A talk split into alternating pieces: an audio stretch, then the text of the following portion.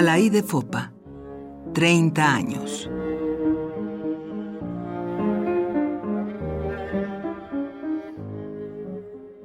Cuando me haya desangrado, ágil y clara será mi vida, y como río sonoro y transparente, fluirá libremente el canto encarcelado.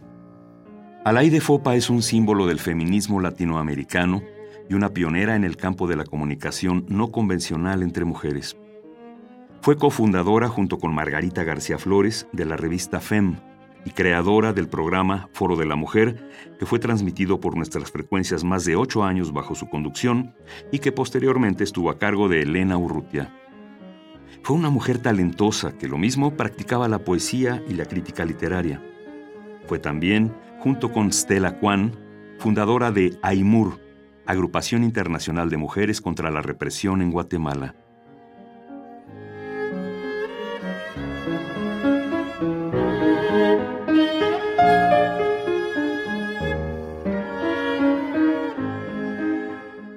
Hace 10 años, en entrevista para Radio UNAM, Stella Kwan resumió en pocas palabras lo que significaba para ella.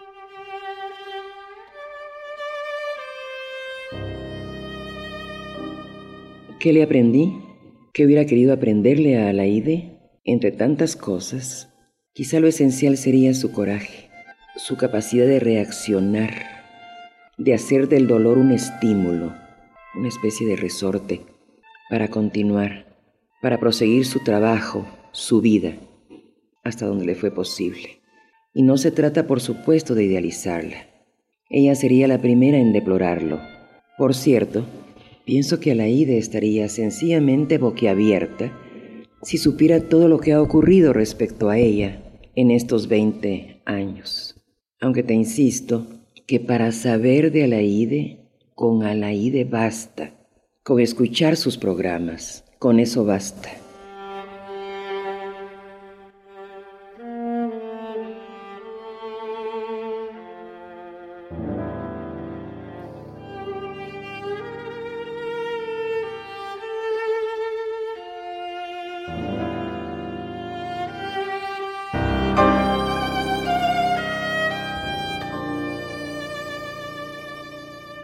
En casa de los Solórzano Fopa siempre estuvo presente Guatemala, y no pocas veces se comentaba sobre la dictadura militar que gobernaba al país, sus luchas y las injusticias que empobrecían a los más débiles y desprotegidos de la población, indígenas y campesinos. El ambiente era cordial, animado, amoroso para todos. Yo siempre admiré su enorme inteligencia para saber encontrar el punto justo de las discusiones me tocó estar en, muchas veces en la mesa de su casa con Alfonso, su esposo, que era un terrible, tremendo teórico, ¿no?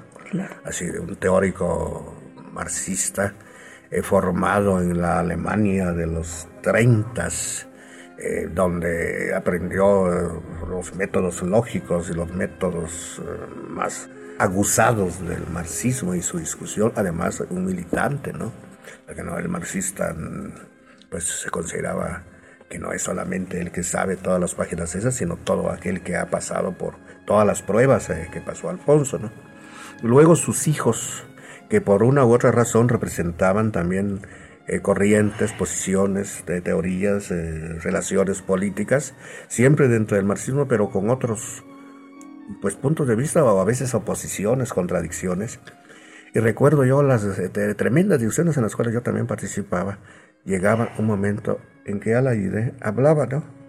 Entonces Alaide, así como una especie de ángel eh, que no a fuerza tiene que ser bueno, ¿no? Sino que en este caso era el ángel de la concordia, pero sobre la base de la inteligencia para situar las discusiones, eliminaba partes así de apasionadas de los muchachos o del mismo Alfonso que caía en algunos mm, extremos de la misma conversación. Entonces llegábamos a la conclusión, a, cierto tipo de conclusiones eh, muy importantes. Recuerdo una discusión de este tipo, es que era verdaderamente sensacional, cuando en Francia eh, se estaba discutiendo en las izquierdas quién iba a ser el representante para la presidencia, creo que ante quien, no recuerdo, pero era Mitterrand, si no me acuerdo. Y Alfonso hizo un análisis de cada uno de los eh, contendientes aquí para la presidencia. Solamente que hubiera sido perfecto si no es que a la le iba completando los datos, ¿no? Es decir, que con todo el encanto, de sus preciosos eh, cubiertos, de toda la pintura que había en su sala, todo ese sol que caía, recuerdo yo, sobre una marina muy, muy interesante. A veces no muy bien colgados los cuadros porque había los muchachos se los mantenían un poco torcidos. Pues se discutían estas cosas de una manera tan profunda que, que pues se daba uno cuenta que era una cosa fuera de lo común. Carlos Illescas 23 de enero de 1981.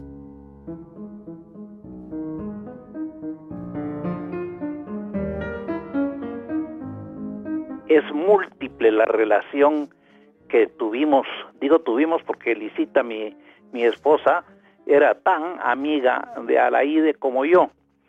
Y, y, y, no solo éramos en el matrimonio amigos de Alaide, sino sobre todo de Alfonso, Alfonso Solórzano, el marido de Alaide, camarada miembro del Partido Comunista Guatemalteco, el formador en la mentalidad política de sus hijos.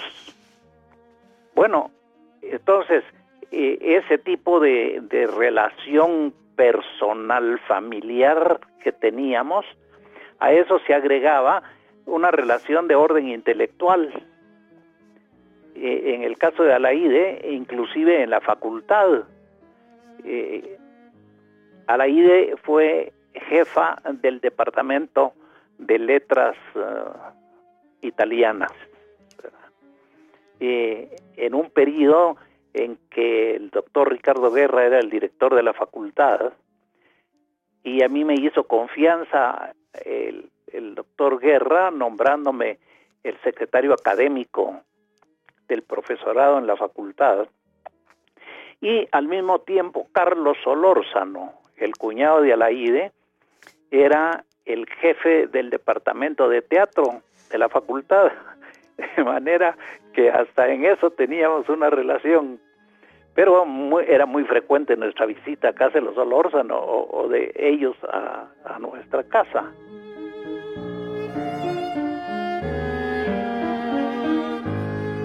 José Luis Valcárcel, catedrático de la UNAM.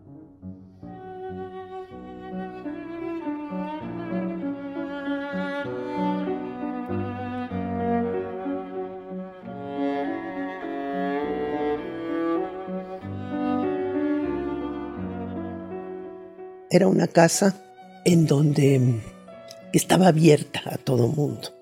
Tú sabes que Alaide y Alfonso, su marido, Em, eran guatemaltecos y, tenían una, bueno, estaban en el exilio, salieron de Guatemala al exilio, tenían sus hijos que ya eran jóvenes, todos, y entonces su casa era como el punto de reunión de mexicanos, de, guatemaltecos, centroamericanos, y bueno, un, lugar en donde era muy clara la, posición ideológica de ellos. Bueno, a, tal punto que dos de los hijos de Alaide murieron en la guerrilla, uno en, el monte tal vez, el más pequeño, y el otro murió en, la guerrilla urbana, y, luego tenía otras dos mujeres, que una también se fue a la guerrilla, allá tuvo un hijo, era médica,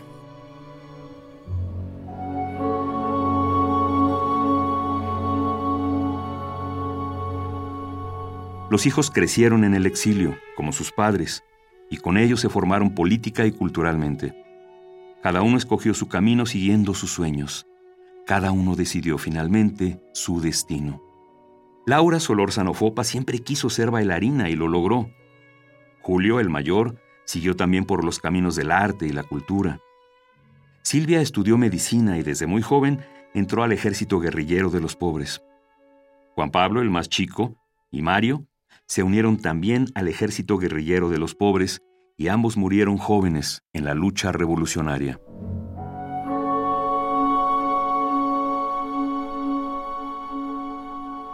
Hoy, 30 años después del secuestro y desaparición de su madre, Laura nos habla de su familia, que siempre está presente en su corazón y en su memoria. Bueno, eh, yo siempre pienso que esas comidas familiares nos marcaron definitivamente a todos, porque nunca fallaban, teníamos que estar siempre a las 3 de la tarde a la hora de la comida, cosas que no se dan ahora. Estábamos siempre los siete, a no ser que alguien estuviera fuera por estudios o algo así, pero cuando éramos chicos.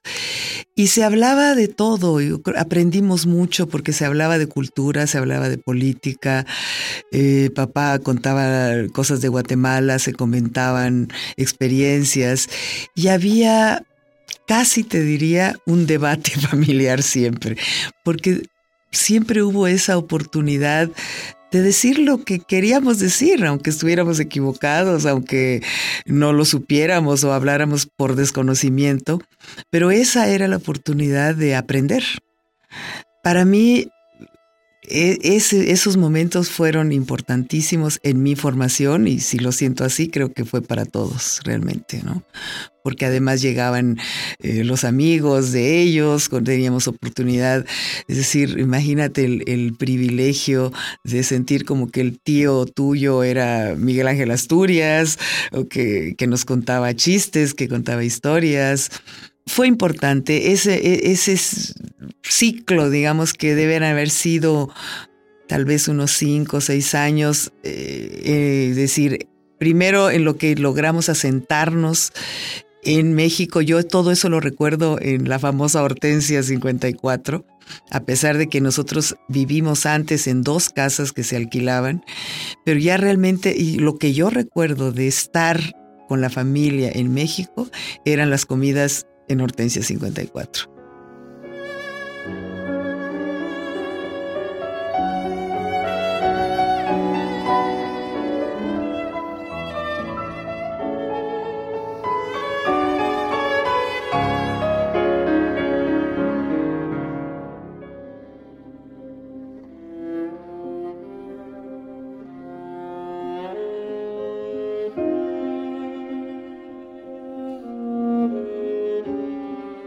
Dicen que es del tamaño de mi puño cerrado.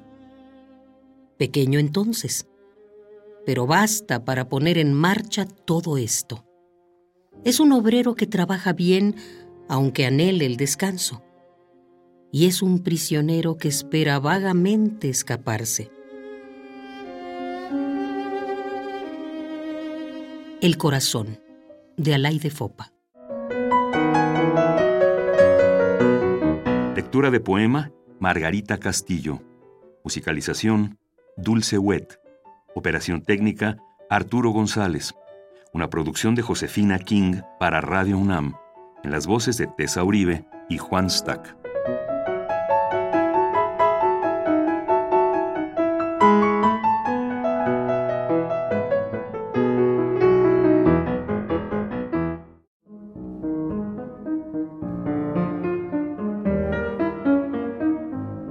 De Fopa, 30 años.